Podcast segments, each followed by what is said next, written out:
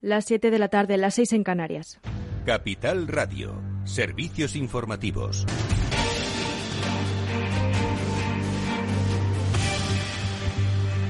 Buenas tardes. Sanidad y las comunidades autónomas acuerdan en el Consejo Interterritorial de Salud este miércoles volver al 100% de los aforos deportivos a partir de marzo, un cambio que devolverá la normalidad a los recintos abiertos y cerrados hasta ahora limitados en un 85 y un 75% respectivamente. Y según un estudio elaborado por investigadores de la Facultad de Medicina de la Universidad de Washington en San Luis, durante al menos seis meses después de la vacunación con Pfizer BioNTech contra la COVID-19, los anticuerpos producidos por las células inmunitarias se vuelven cada vez mejores y se dirigen con mayor precisión contra el virus. Y hoy ha presentado el nuevo proyecto de ley que requerirá que empresas como Facebook y Google agreguen funciones que protejan a los niños, informa Celia Mayuelas. Así es, el nuevo proyecto de ley otorgaría a las plataformas en línea el deber de prevenir o mitigar ciertos daños a menores, incluidos el suicidio, los trastornos alimentarios y el abuso de sustancias. Si se aprueba, el proyecto de ley tendría un efecto significativo en el diseño de las plataformas realizadas por empresas como la matriz de Facebook, Meta, Snap, Google y TikTok. La ley de seguridad en línea para niños busca proteger mejor a niños de 16 años o menos que son usuarios habituales de estas plataformas requiere que esas empresas implementen salvaguardas a las que los menores o sus padres pueden acceder fácilmente para controlar su experiencia y datos personales. Además, busca limitar la capacidad de otros para encontrar menores en línea, restringir la cantidad de datos que se pueden recopilar sobre ellos y limitar el tiempo que pasan en línea. Pues gracias, Celia Mayuela. Y cruce de acusaciones en torno a la polémica formación de gobierno en Castilla y León este miércoles en la sesión de control al gobierno en el Congreso de los Diputados. La sesión arrancó con la intervención del líder de la oposición, Pablo Casado, recordando a Pedro Sánchez, presidente, que ya ha perdido cuatro elecciones y acusándolo de hacer trampas. Señor Sánchez, le tengo que felicitar un feliz año nuevo, porque lleva sin aparecer por aquí dos meses. Y en estas semanas ha tenido tiempo para perder otras elecciones y ya lleva cuatro desde que fue investido presidente del Gobierno. En tres de ellas ha quedado tercera fuerza política por detrás de sus socios de la extrema izquierda y los nacionalistas. Y hecho que ha hecho trampas con todos los instrumentos del Estado, con el FIS de Tezanos, con el BOE de inversiones públicas a dedo y hasta con los fondos europeos a la carta de los gobiernos socialistas. Pero ni con esas. Sin contestar, el presidente del Gobierno, Pedro Sánchez, ha aseverado que le ha llegado la hora de la verdad a Pablo Casado en referencia a las diatribas para formar gobierno con o sin Vox, en un momento en el que el Partido Popular apoya la voluntad de Alfonso Fernández Para formar un gobierno en solitario, pese a que cuenta con 31 de los 41 escaños necesarios para la mayoría absoluta. Sánchez ha puesto un alto precio, romper totalmente con Vox en toda España para una posible abstención del PSOE que posibilite el gobierno de Mañueco y evite así la entrada de Vox en la Junta después de romper con Ciudadanos, cuyo líder Francisco Igea estará esta noche en los micrófonos de Capital Radio en el balance a las 9 de la noche. Y de fondo, la vicepresidenta segunda y ministra de Trabajo, Yolanda Díaz, se desmarca de Unidas Podemos y aboga por articular un cordón democrático con el que evitar que Vox entre a gobernar junto al Partido Popular en la Junta de Castilla y León. Díaz ha mostrado su preocupación por la posibilidad de que la educación, la sanidad, la dependencia y los servicios públicos dependan de la extrema derecha. Yo creo que el señor Casado se tiene que aclarar, porque tienen demasiada cacofonía en, su organización. Por tanto, que se aclaren. Y con lo que dispongan, desde luego, nuestra apuesta es clara y es cordón democrático, que no sanitario, en nuestro país. Insisto, que la dependencia, la educación pública o la sanidad pública dependa de la extrema derecha, creo que es muy mala noticia para nuestro país. El expresidente del Gobierno, José María Aznar, ha interpelado al partido de Santiago Abascal para que explique con qué fin quiere la vicepresidencia de Castilla y León si defiende acabar con las comunidades autónomas. Dice Aznar que quien ha ganado las elecciones tiene que apañárselas para gobernar y tiene que valorar el mejor gobierno. Sobre Vox sugiere que es una fuerza de derecha radical al decir que está a la derecha de la derecha y ha recordado sus referentes en Europa, figuras que según Aznar no ofrecen ventajas en ningún gobierno y ha querido enfatizar que el Partido Popular es un partido constitucional europeo y, europeo. Y hablando de Europa, el Tribunal de Justicia de la Unión Europea valida el reglamento comunitario que permite suspender los fondos europeos a los países donde el Estado de Derecho está en riesgo. Así que Hungría y Polonia están en el punto de mira. Es todo por ahora. Continúen informados en capitalradio.es. Les dejamos en Afterwork con Edu Castillo.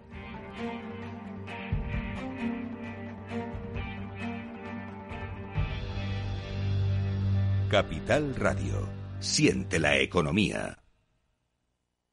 Finanbest, ganadores del premio del diario Expansión a la cartera de fondos de inversión más rentable en 2021 en categoría conservadora. Finanbest, cinco estrellas Morningstar para nuestro plan de renta fija mixta. Finanbest, gestor automatizado líder en rentabilidad por tercer año consecutivo. Finanbest, tú ganas. ¿Te interesa la bolsa? Compra y vende acciones o ETFs con 0 euros de comisión hasta 100.000 euros al mes con XTB. Vente al broker mejor valorado por sus más de 300.000 clientes según Investment Trends y al mejor broker para operar según Rankia. xtb.es. Riesgo 6 de 6. Este número es indicativo del riesgo del producto, siendo uno indicativo del menor riesgo y 6 del mayor riesgo.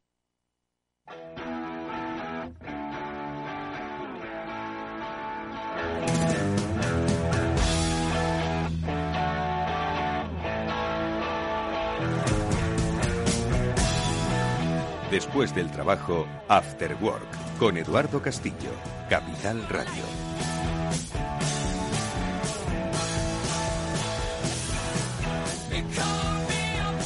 Me atrevo a decir, ¿qué tal? Buenas tardes, que hoy es un programa eh, del cambio y de la transformación. Lo digo porque va a ser casi una línea temática hasta que finalice nuestro programa, porque ahora enseguida vamos a saber, con la ayuda de especialistas en la gestión del cambio, si precisamente gestionar los cambios en las organizaciones eh, es una disciplina que se puede llegar a aprender. Se ejecuta obviamente, porque si estamos en un punto y queremos ir a otro, pues allí que vamos a acabar. Ahora, el resultado puede diferenciar puede variar mucho según quién esté pilotando esos cambios. Y si esa persona tiene una formación específica en gestión del cambio, pues eso que se lleva a la compañía. De eso es de lo que vamos a hablar, de cómo se puede modelizar la formación, además oficial, de la gestión del cambio en las organizaciones. Y lo vamos a hacer con el que posiblemente sea el primer curso universitario en gestión del cambio. Enseguida vamos a saludar a los responsables de este curso, Amanda Palazón, directora del Instituto de la Gestión del Cambio, y Miguel Ángel López, un experto especialista de los pioneros en nuestro país en desarrollar la gestión del cambio dentro de las organizaciones, como su director académico. Enseguida vamos a hablar de este curso de experto en gestión del cambio. Y luego, como digo, seguimos hablando de transformación, porque hoy, como es miércoles, tenemos el transformador, el espacio que junto a los especialistas de Salesforce trata de adelantarse a esos cambios sociales, culturales, siempre con esa base digital, para que las empresas estén preparadas para dar respuesta a unos retos y a unas preguntas que, ojo, muchas veces todavía ni siquiera se han formulado. Bueno, pues hoy tendremos a Laureano Turienzo, presidente de la Asociación Española de Retail, un referente en su sector que nos va a dar pistas sobre cómo fue 2021 y sobre este 2021 cómo se encara 2022. Esto es importante para vosotros si sois de los que vendéis algo a alguien y sobre todo si lo hacéis en diferentes canales. Bueno, pues con Laureano Turienzo, presidente de la Asociación Española de Retail, y con Enrique Mazón, vicepresidente de Commerce Cloud de Salesforce, hablaremos sobre retail, sobre ventas, sobre consumidores, sobre cómo se comportan en este futuro 2022. Bueno, pues de eso, como digo, va nuestro programa un programa de cambio, un programa de transformación. Néstor Betancor gestiona técnicamente el programa. Os habla Eduardo Castillo. Bienvenidos, empezamos.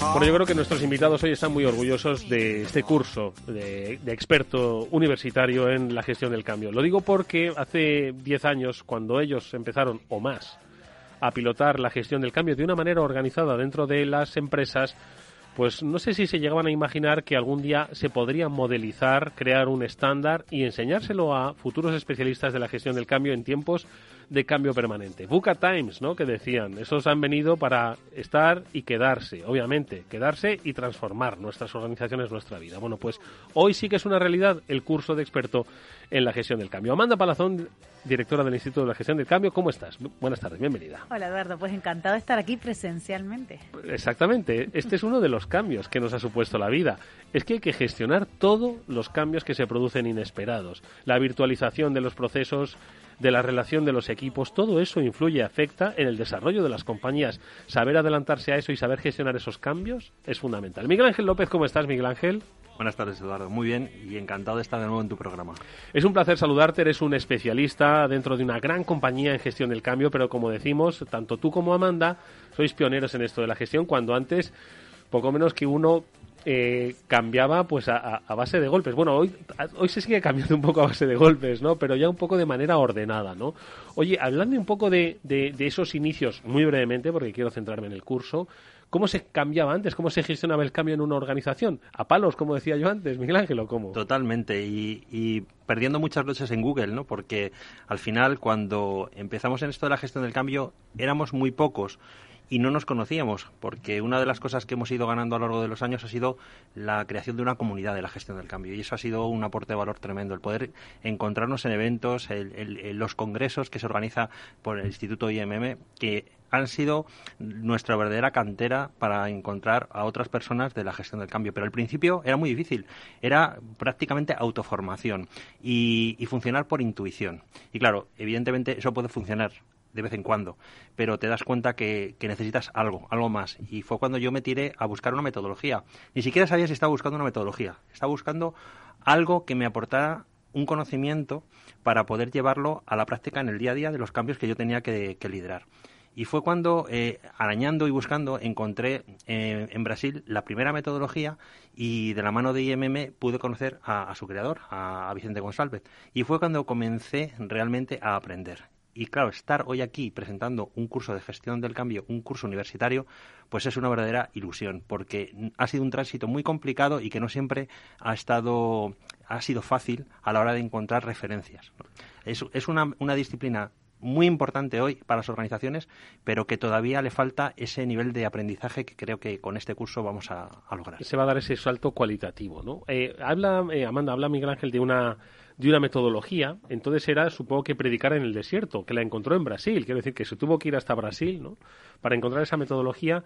Desde entonces a esta parte, ¿cómo ha ido creciendo el conocimiento en gestión del cambio que ha derivado o, va a derivar en este curso de especialista? ¿Cómo ha ido creciendo? Bueno, yo hace 10 años que fundé el Instituto de Gestión del Cambio eh, fue cuando buscaba algo más, porque yo venía del mundo del trabajo temporal, que si hay fusiones, adquisiciones, compras, crecimientos orgánicos, en fin, inorgánico, había de todo tipo de, de fórmulas y me di cuenta que las personas eran el gran desafío de todo este ámbito y que había que ver cómo acompañarles en este proceso. Y fue ahí cuando identifiqué a Echenbook, nos dieron la exclusividad en España, ¿no? en ese momento eh, Vicente Goncalves, como bien ha dicho Miguel Ángel, me, me nombró country manager en España y empezamos. Y efectivamente era eh, predicar en el, eh, en el desierto. Bien sabes que cuando hablábamos contigo, que tú fuiste también eh, bastante receptivo, ¿no? sí, receptivo, ¿no? Sí, bueno, que de hecho nos ayudaste enseguida a lanzar toda esa parte de gestión del cambio cuando nadie apostaba y cuando íbamos a las organizaciones y nos decían, no, esto aquí no, no se hace no, no nos hace falta. Y bueno, pues a partir de ahí empezamos a crear pues esa comunidad, como también ha comentado Miguel Ángel, trajimos esa certificación que es el origen de este curso universitario. Ya hay en España 700 personas eh, más o menos certificadas de todo ámbito, del IBEX 35 prácticamente al completo y pymes españolas, y todo eso es lo que nos ha hecho y la demanda de la gestión del cambio a profundizar y a profesionalizarse aún más, que todavía queda recorrido, pues es lo que nos lleva a montar este curso universitario. Ahí con, eh, con Marlon Molina, que sabes también que trabajamos mucho y es un gran aliado del instituto, de ese comité de expertos junto a Miguel Ángel López y otros, eh, él con una cátedra que hace en la Universidad de Ávila, eh, dice, oye, pues es que no hay transformación digital si no hay gestión del cambio, porque la transformación digital es una transformación cultural. Y ahí es cuando empieza a nacer esta necesidad que le hemos dado forma. Ahora me habláis eh, del detalle sobre, sobre este curso de experto eh, que pende de esa cátedra de transformación digital de la Universidad de Ávila, pero lo digo para que la gente se sitúe nuevamente, porque quizás hay mucho, mucho novicio y novato en el mundo de la gestión del cambio. Y tú has dicho, hay empresas, ya hay 700 especialistas certificados que están eh, pues gestionando los cambios dentro de sus organizaciones, pero hay todavía otros tantos que son de los que dicen no nos hace falta, ¿no? Entonces yo quiero que me describáis brevemente lo que es una empresa con un experto certificado en gestión del cambio que pilota los cambios que siempre se producen dentro de las organizaciones y una empresa que dice que no que no nos hace falta. A ver. Pues mira, te voy a dar, yo creo que dos datos, porque yo creo que al final lo vamos a ver de manera muy muy gráfica. En una empresa eh, o, en, las empresas en donde no se aplica la gestión del cambio, hasta el 70% de, de sus proyectos no llegan a buen puerto. Y esto es una realidad, o sea, esto está medido, no es una, una cifra que, que nos hayamos inventado, sino que es, es una serie de, de, mediciones que se han ido haciendo a lo largo del tiempo desde que las metodologías de gestión del cambio se van implantando. Y luego, por otro lado, eh, ya es eh, la gestión del cambio es, la, digamos, en el top de habilidades que se buscan en las empresas ya está en la quinta posición. Es decir, cuando se buscan profesionales, en el top de las habilidades, la quinta que se está buscando es la gestión del cambio. Yo creo que eso es un dato importantísimo. Mm. ¿Por qué debemos formar a, personas de nuestras empresas en gestión del cambio? Porque los proyectos en los que se aplica gestión del cambio tienen un retorno de inversión y, ya se puede medir. Ya se puede medir el retorno de inversión en dos ámbitos. En la parte interesante, en la económica, que es donde eh, se produce ese retorno, porque los proyectos se implantan en mucho menos tiempo y con mucha menos caída en la curva de aprendizaje y segundo, en el retorno emocional que produce en los empleados el que la gestión del cambio entre en su vida en el día a día del trabajo. Es decir, cómo se implantan los proyectos incide mucho a la hora de eh, generar adeptos al cambio. Em, estas, la verdad es que las cifras son, son, son contrastables ¿no? y son muy significativas. Y hablabais de que es necesario, decía Miguel Ángel, que es necesario formar a los equipos, ¿no? no solo liderar los, los, los, procesos de cambio, sino formar a los equipos que van a eh, eh, llevar a cabo esos, esos cambios. ¿Este curso está destinado a, a, esas, a esos empleados que forman parte de esos nuevos o no tan nuevos ya equipos de gestión del cambio? ¿Hacia quién se dirige el curso? A ver.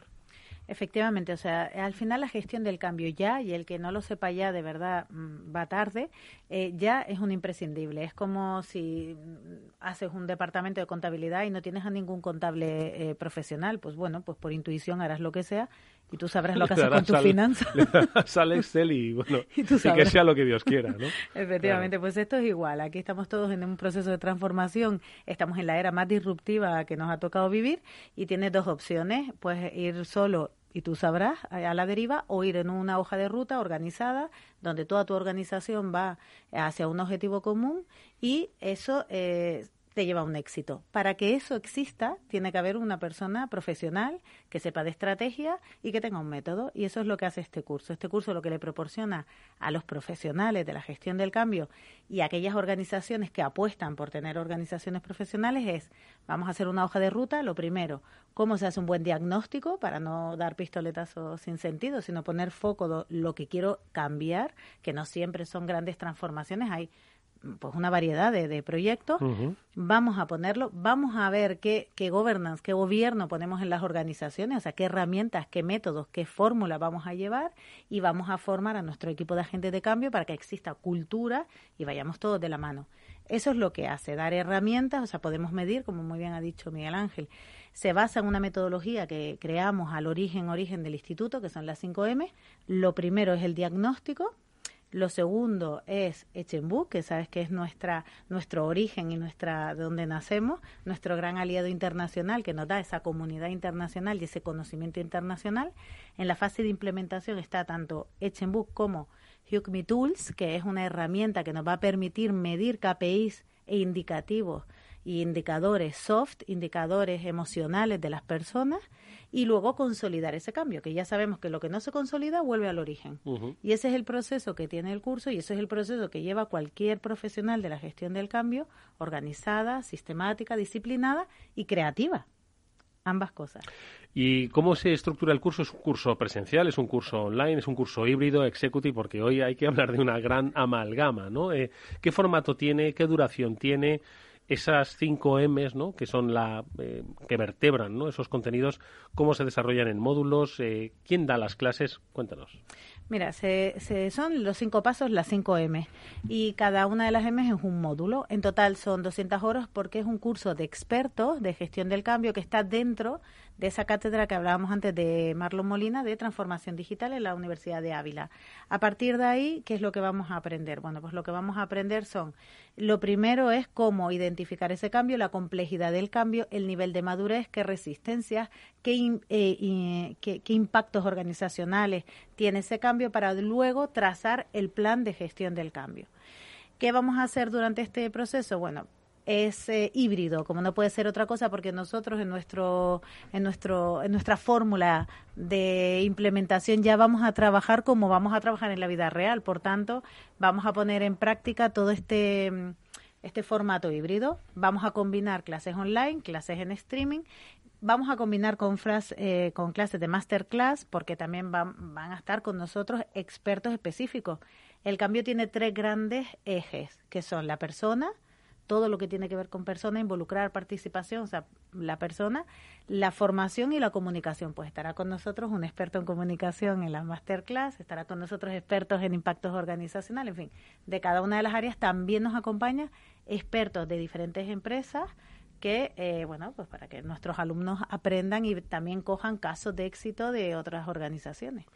Iba a decir, qué sencillo, pero eh, en realidad se trabaja con las herramientas más complicadas y la más compleja, que es el ser humano, Miguel Ángel. Claro, de ahí que sean personas, formación y comunicación. Esto no es química orgánica, no es eh, un Excel de balances de contabilidad, es posiblemente mucho más complejo, ¿no? Algo que no puede estar en un Excel, que es una persona, ¿no? Sí, y lo que siempre se dice y no se sabe si se hace, ¿no? Que es poner a la persona en el centro de las organizaciones.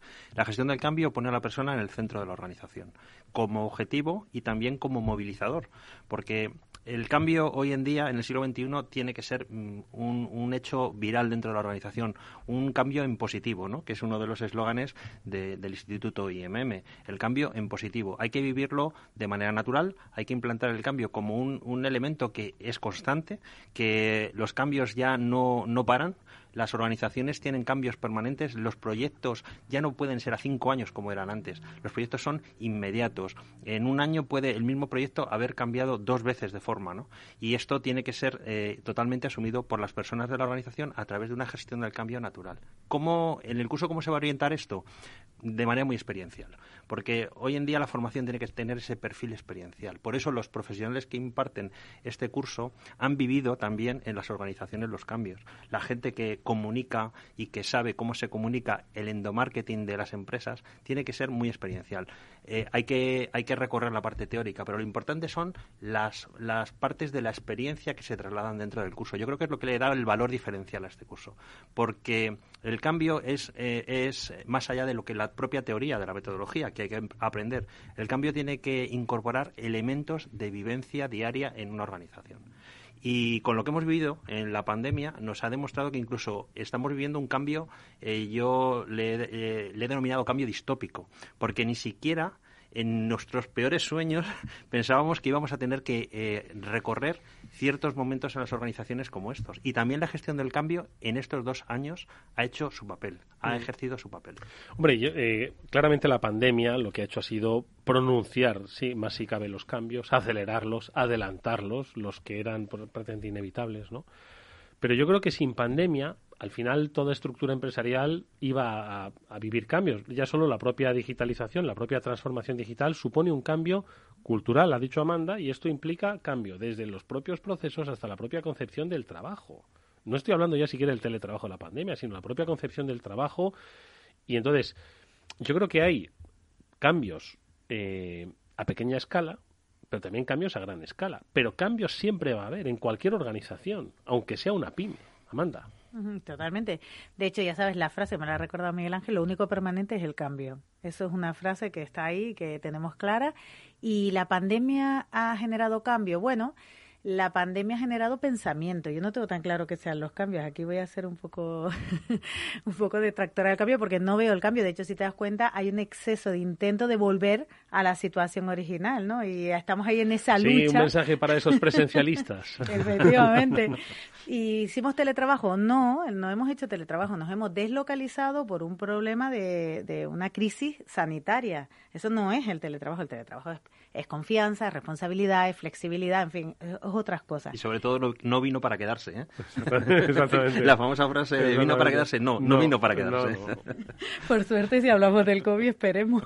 no, me referimos al teletrabajo. Entonces, al final la realidad es esa. O sea, y si te das cuenta, justo lo que te decía antes, hay que consolidar incluso aquello que ya eh, se inició con motivo de la pandemia, que no está consolidado otra vez volvemos a esa situación donde si hay un experto y hay alguien con la autoridad, con el lugar correspondiente, o sea, en un departamento estratégico, en un departamento con entidad propia, no una función que le ponemos al simpático de la organización que le ha caído el muerto, no es eso, eso, no es, la gestión del cambio. Es relaciones públicas, ¿verdad? Dice, venga, que con este va a entrar todo muy bien. Sí, que este le convence, este convence. Entonces, claro, le pone al pobre, además de su gran listado, le pone gestión del cambio. Y es como... Y bueno, como gracias a Dios hay un montón de buenas personas en las organizaciones, pues se autoforman y tiran. Pero eso no es la gestión del cambio, eso es que le ha tocado el marrón a alguien. Bien, a partir de ahí eh, qué hace estas personas y qué es lo que ha hecho el instituto. Yo creo que ahí eh, eso sí que es verdad que nos podemos apuntar este esta medalla de hemos eh, vamos recopilando a todas las personas profesionales cuando llegan a nuestra a nuestro instituto y ahora además hemos abierto el observatorio de gestión de cambio y llegan diciendo por fin alguien que nos entiende.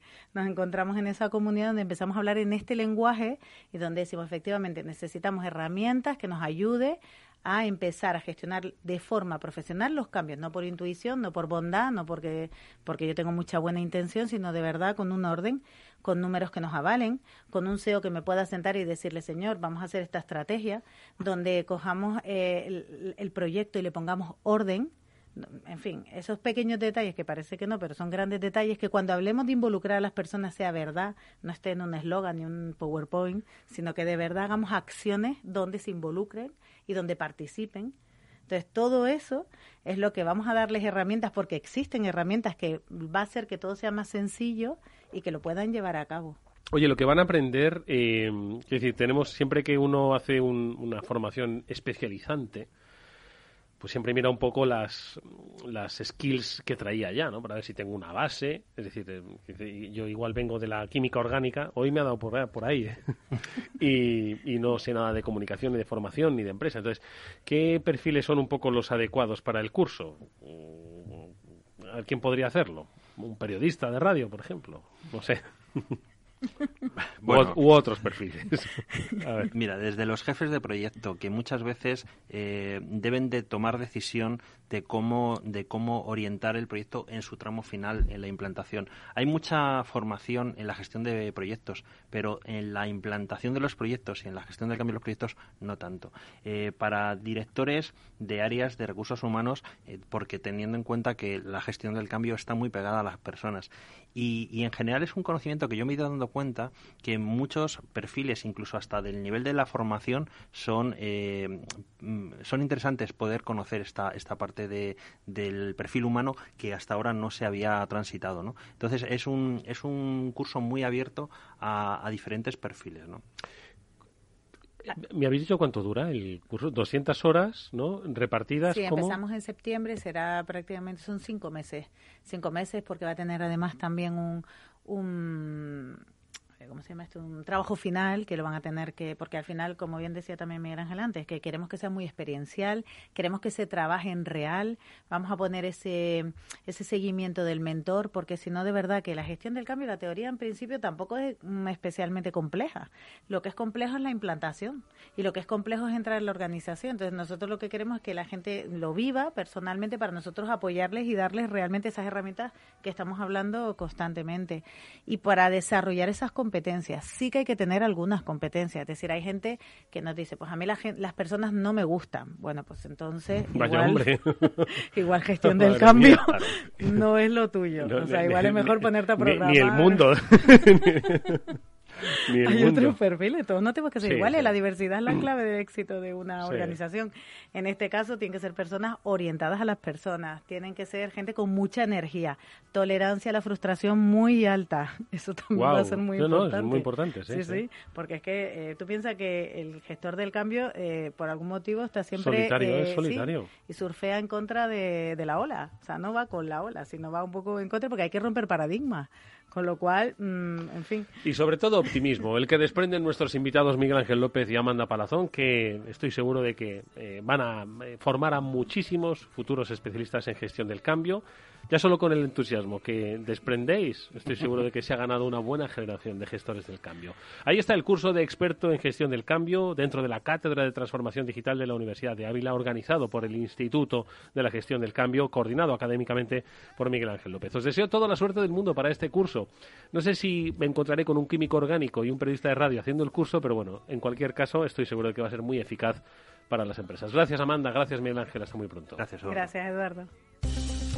Un consejo, si inviertes en bolsa, esto te va a interesar. XTB tiene la mejor tarifa para comprar y vender acciones y ETFs, cero comisiones hasta 100.000 euros de nominal. Si inviertes en bolsa o quieres empezar, más sencillo e imposible. Entras en xtb.es, abres una cuenta online y en menos de 15 minutos compra y vende acciones con cero comisiones. Con atención al cliente en castellano y disponible las 24 horas al día.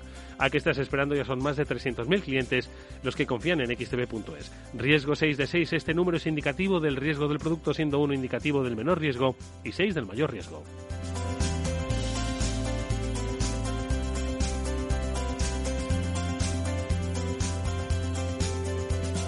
After Work con Eduardo Castillo. Invierte fácilmente en más de 20 exchanges en tiempo real con Atani, sin comisiones adicionales, con descuentos exclusivos y obtén tu informe fiscal en un solo clic. Comprar y vender criptomonedas nunca ha sido tan fácil. ¿Qué es ir más allá? Con Arval podrás llegar donde te propongas de la forma más sostenible y asegurar un mundo mejor contribuyendo a la seguridad en carretera, al futuro de las ciudades y a la calidad de vida. Ser responsable sin tener miedo al liderar el cambio. Arval, la transición energética arranca aquí. Más información en arval.es. Capital Radio, la genuina radio económica. A continuación, El Transformador, de la mano de Salesforce.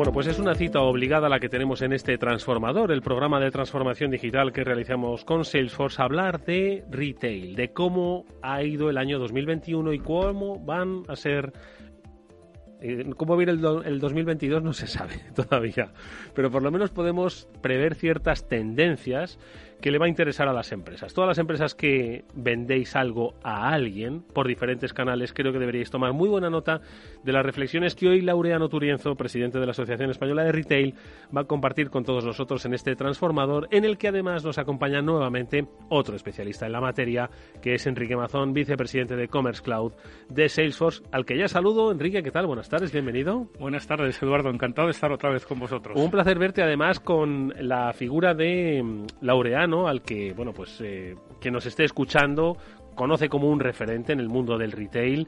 Cuando estuvo ya en este transformador ya nos adelantó algunas, algunas tendencias fascinantes por otro lado, pero que luego las propias empresas que han pasado por ese transformador han ido confirmando, que han ido adaptando. ¿no? Y hoy nos aventuramos en este 2022 que yo decía, Enrique, que nadie sabe lo que va a pasar, pero podemos ir previendo algunas tendencias. Sin lugar a dudas que hay tendencias que vienen del pasado y que se están consolidando con mucha fuerza en la industria del retail. Laureano Turienzo, ¿cómo estás? Buenas tardes, bienvenido. ¿Qué tal? Es un absoluto placer volver aquí eh, con todos ustedes. Igualmente para todos los oyentes de este transformador, que nos des pistas y sobre todo análisis, balance.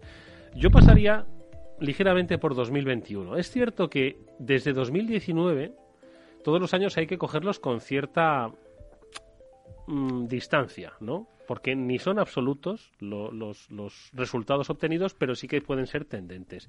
Y 2021 entiendo que es otro año eh, em, condicionado por la pandemia, pero que también entiendo nos deja prever algo, nos deja ver cosas que han pasado.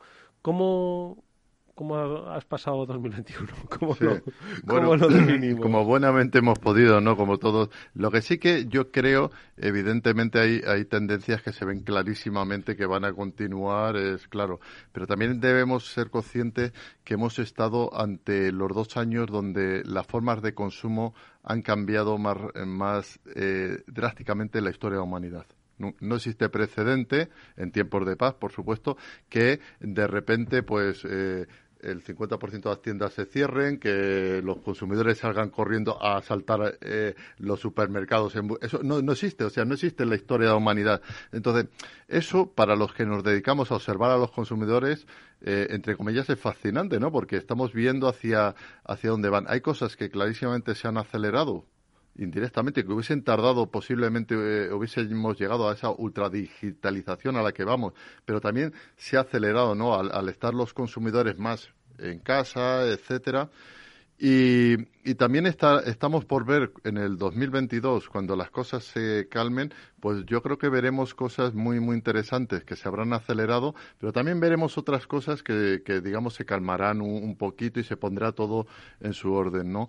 Y, y ya te digo que, que, venimos de los cambios más drásticos de la historia de la humanidad, de las formas de consumo. Mm. Pero, Laureano, por ejemplo, ¿tú estás de acuerdo en que el negocio digital va a seguir creciendo? No, eso, no, no, no a los niveles que ha crecido a lo mejor en el 2020, que, que, han sido brutales, pero, pero sí a niveles como los que teníamos antes de la pandemia, incluso en determinados verticales, por el cambio que ha habido en el comportamiento del consumidor, por ejemplo, alimentación, sí.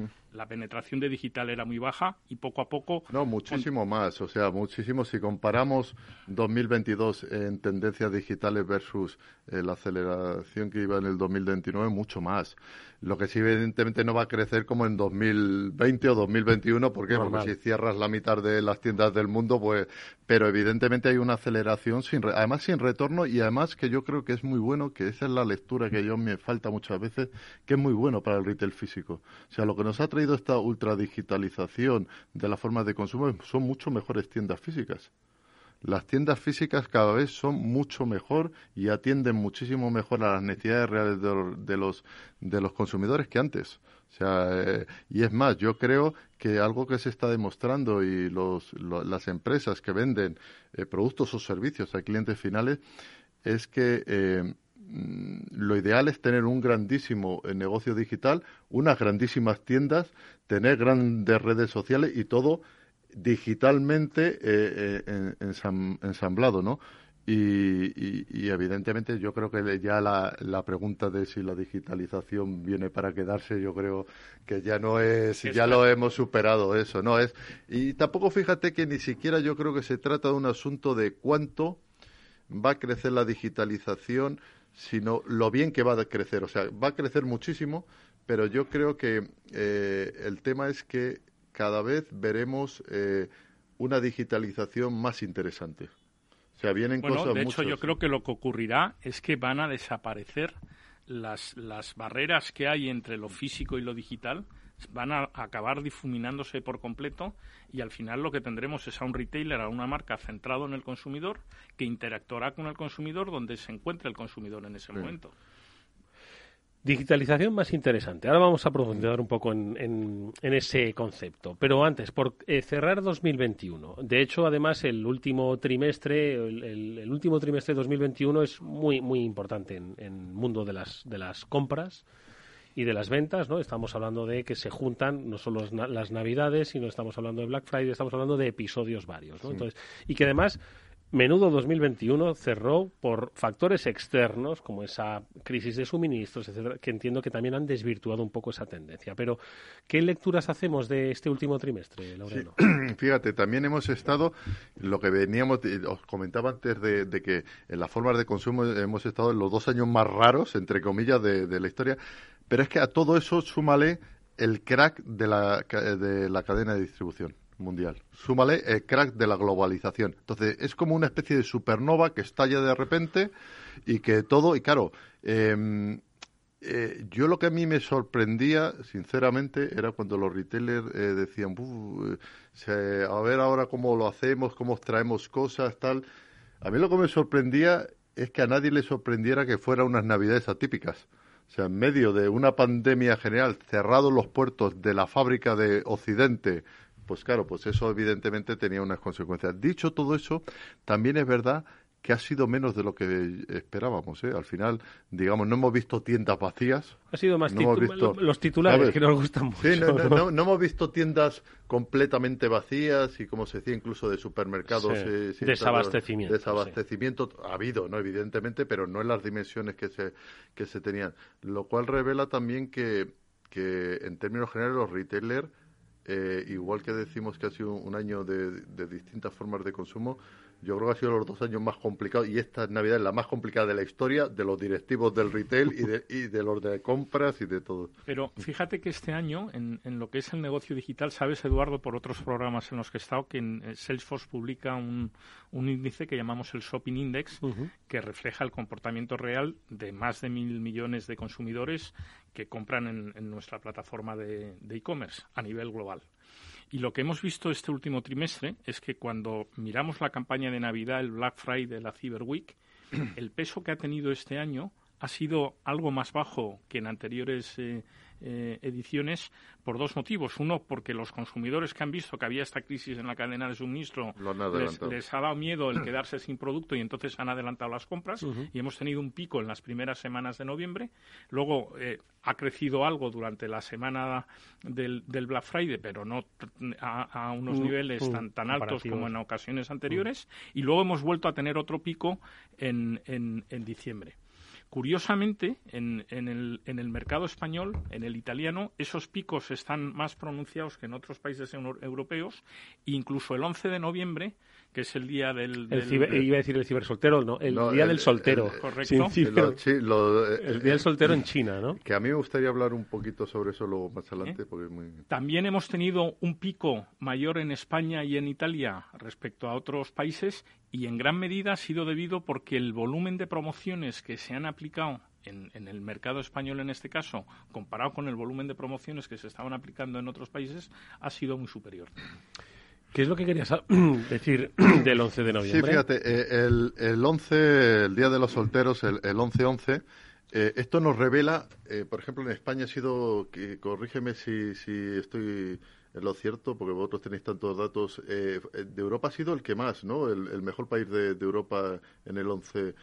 Eso nos revela también que estamos ante otro momento histórico para cualquier empresa e incluso para los consumidores más allá de, lo que hemos vivido estos dos años en las formas de consumo, más allá del crack de la globalización, estamos viviendo días que hablarán los libros de historia sobre ellos, que es después de ocho siglos, estamos en la década en la cual Oriente supera Occidente, donde la fábrica de Occidente se convierte en la máquina de tendencias de Occidente.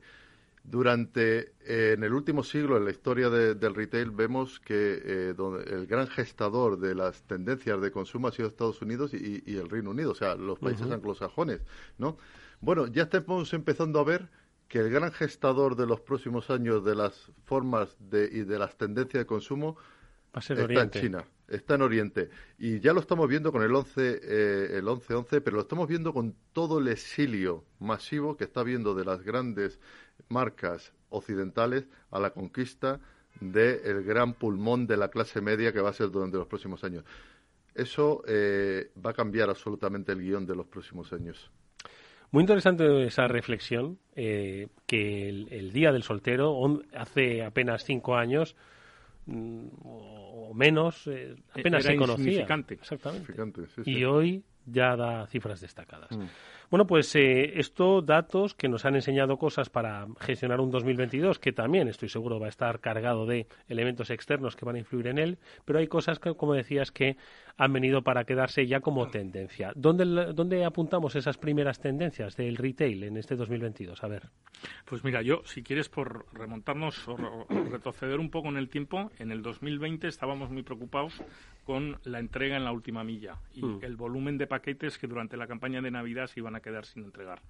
Este año la preocupación es si voy a tener stock, porque ha habido muchos retailers que no han podido traer el producto de origen pues por, por, por, la ruptura que ha habido en toda la cadena de suministro. Mm.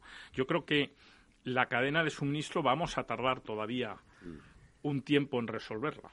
Eh, y y además hemos visto también en, este en estos últimos meses de año que ha habido un incremento en los costes, no solo de materia prima, sino en los costes eh, salariales de los empleados que tenemos en los retailers, lo que ha hecho que, se, que los precios crezcan.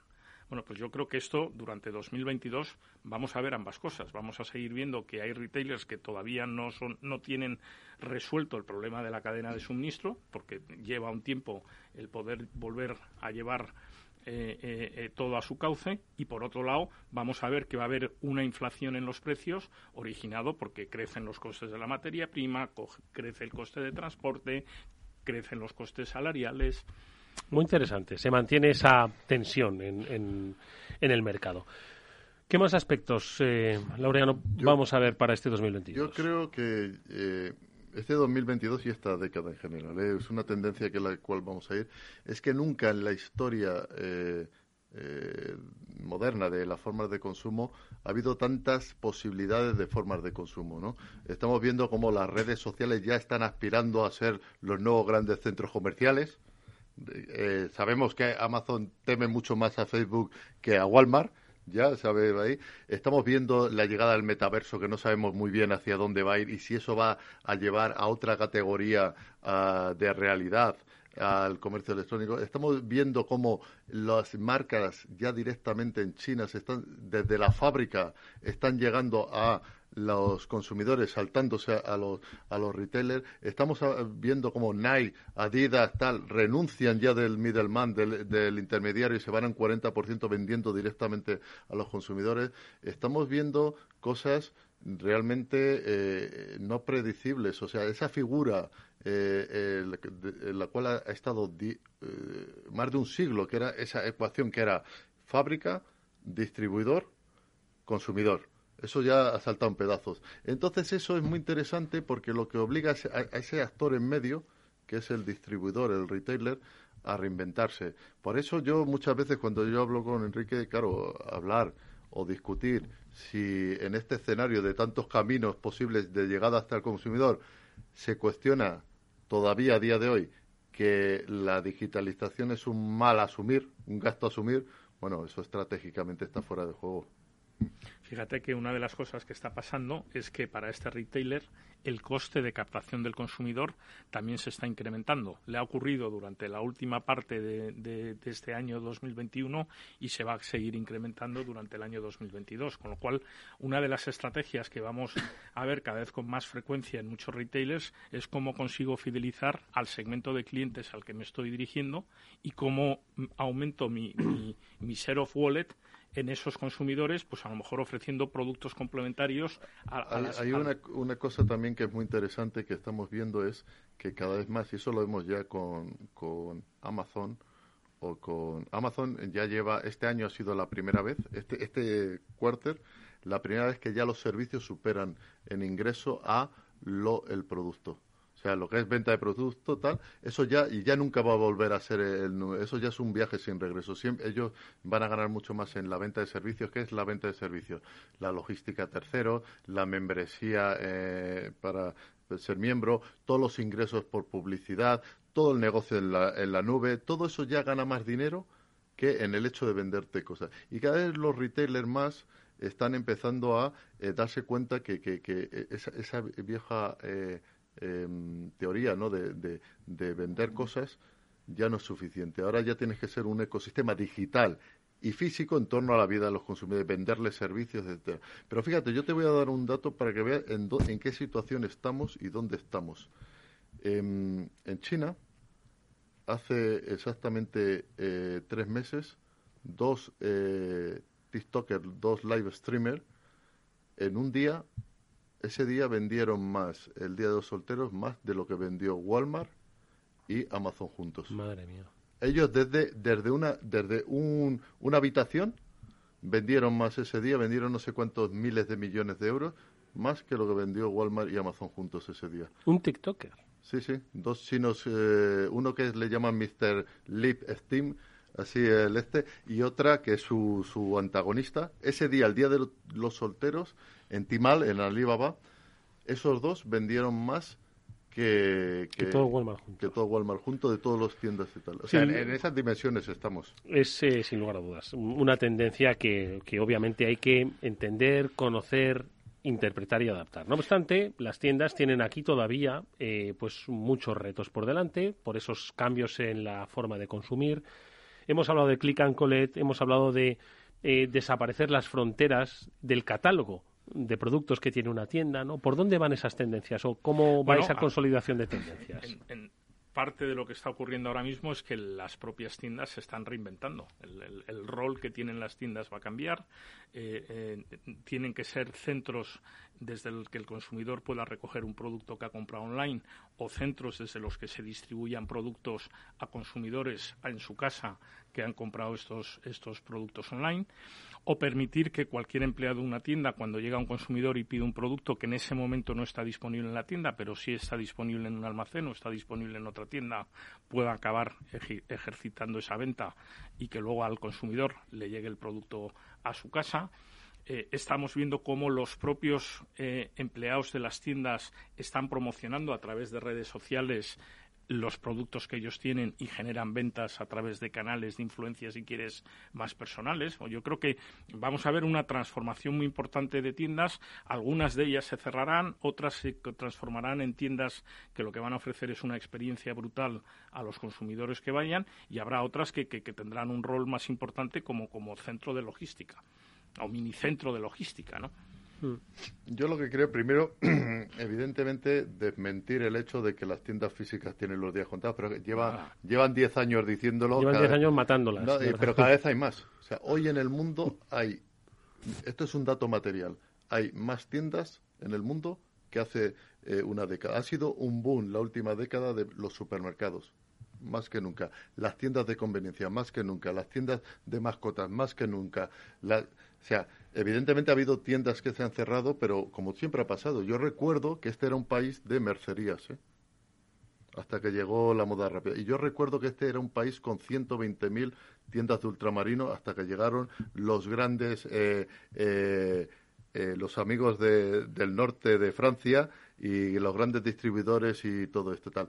Eso siempre ha, pasado así. Nadie ha cerrado más tiendas en el mundo que Walmart cuando se, se expandió en las eh, ciudades medianas de, del oeste norteamericano. O sea, siempre ha habido esos cataclismos. Ahora bien, la figura eh, de la tienda hacia dónde va a ir, lo que sí evidentemente ya no va a ser un concepto de distribución de productos, donde es un, un producto, un precio y un consumidor que entra, paga y se va eso ya, olvídate. Que eso significa, como bien dice eh, eh, Enrique, las funciones de esta, de esta tienda, lo lógica es que estén integradas en ese ecosistema físico y digital y que unas veces pueden servir también como para ir a recoger eh, los productos, para entregar desde ahí a, los domicilios, cosa que por cierto se ha hecho toda la vida, desde las tiendas de barrio siempre se, se entregaron cosas pero fíjate la importancia que tiene hoy en día cuando tú eres un retailer que está operando desde España y tienes eh, clientes en Alemania, el poder mm, entregar el producto desde una tienda que tengas en Alemania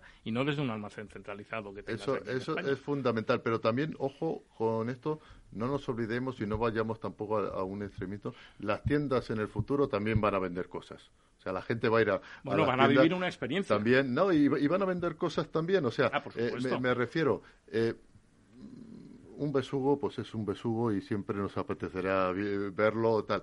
Ah, eh, evidentemente, la gran noticia es que yo creo que las funciones de la tienda cambian radicalmente, se amplían no cambia, o sea, tú vas a seguir teniendo baldas donde se vendan cosas y donde la gente lo coge y tal, pero es tan amplio y, y, luego una cosa que eso que nos va a llevar a otra lectura es el rol de los empleados. Si cambia todo esto, evidentemente los empleados, a mí me parece que vamos hacia unas tiendas mucho mejores, porque son mucho más interesantes, cubren y satisfacen muchas más necesidades físicas y digitales, y por supuesto empleados mucho, mucho. ¿Cómo va a ser ese empleado?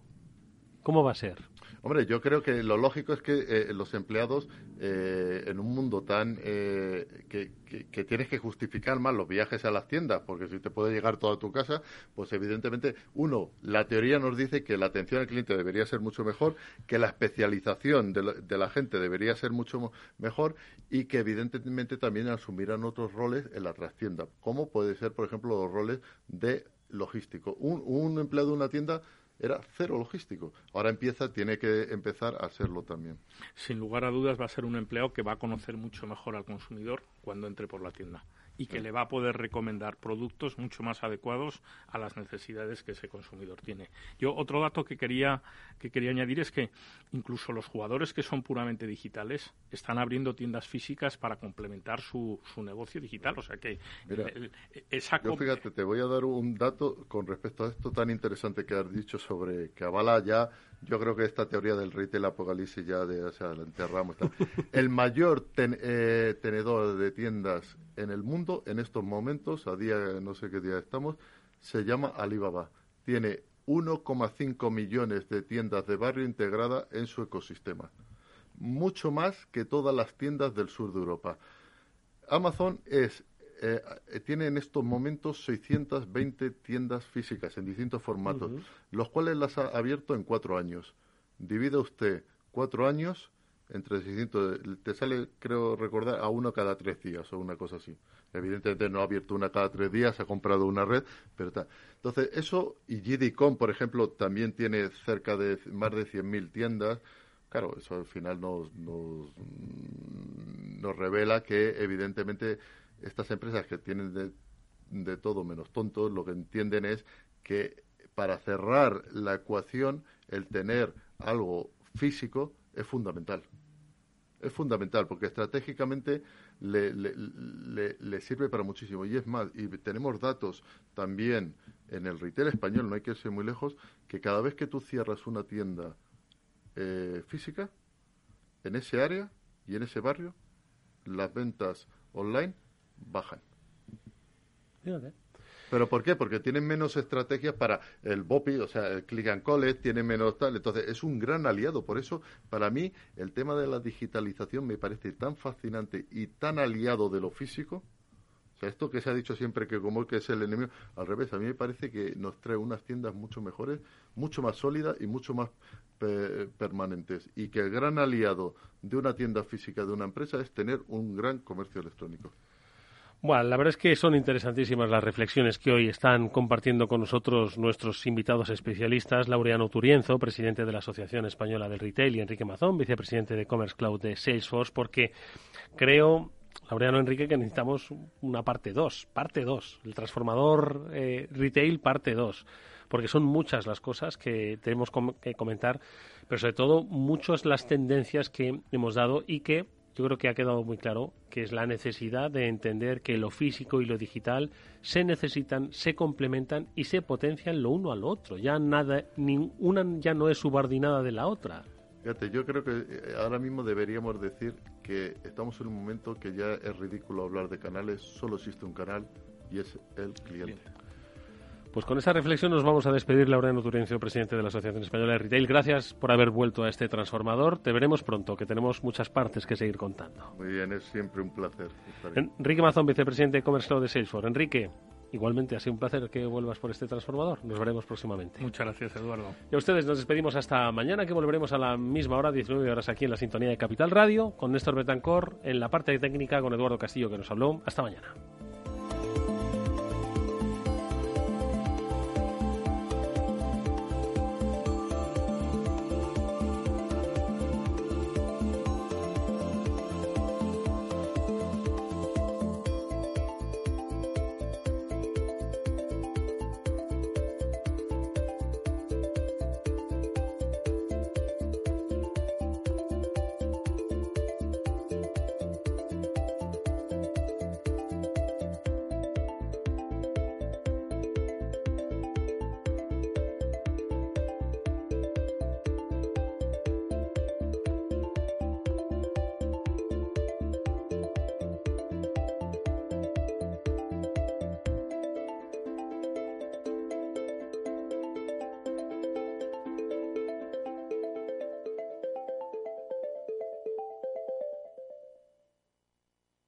Salesforce les ha ofrecido el transformador. Capital Radio Madrid 105.7 ¿Te imaginas un programa de radio donde el talento es protagonista? Lo tienes en Capital Radio. Humanos en la Oficina, el programa más humano y divertido creado por el galardonado speaker internacional Miguel Ángel Pérez Laguna, todos los viernes a la una de la tarde.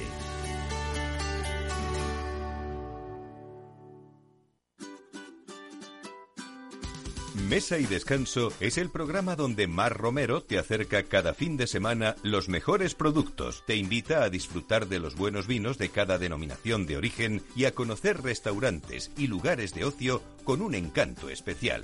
Mesa y Descanso, los domingos a las 13 horas, aquí en Capital Radio. Capital Radio.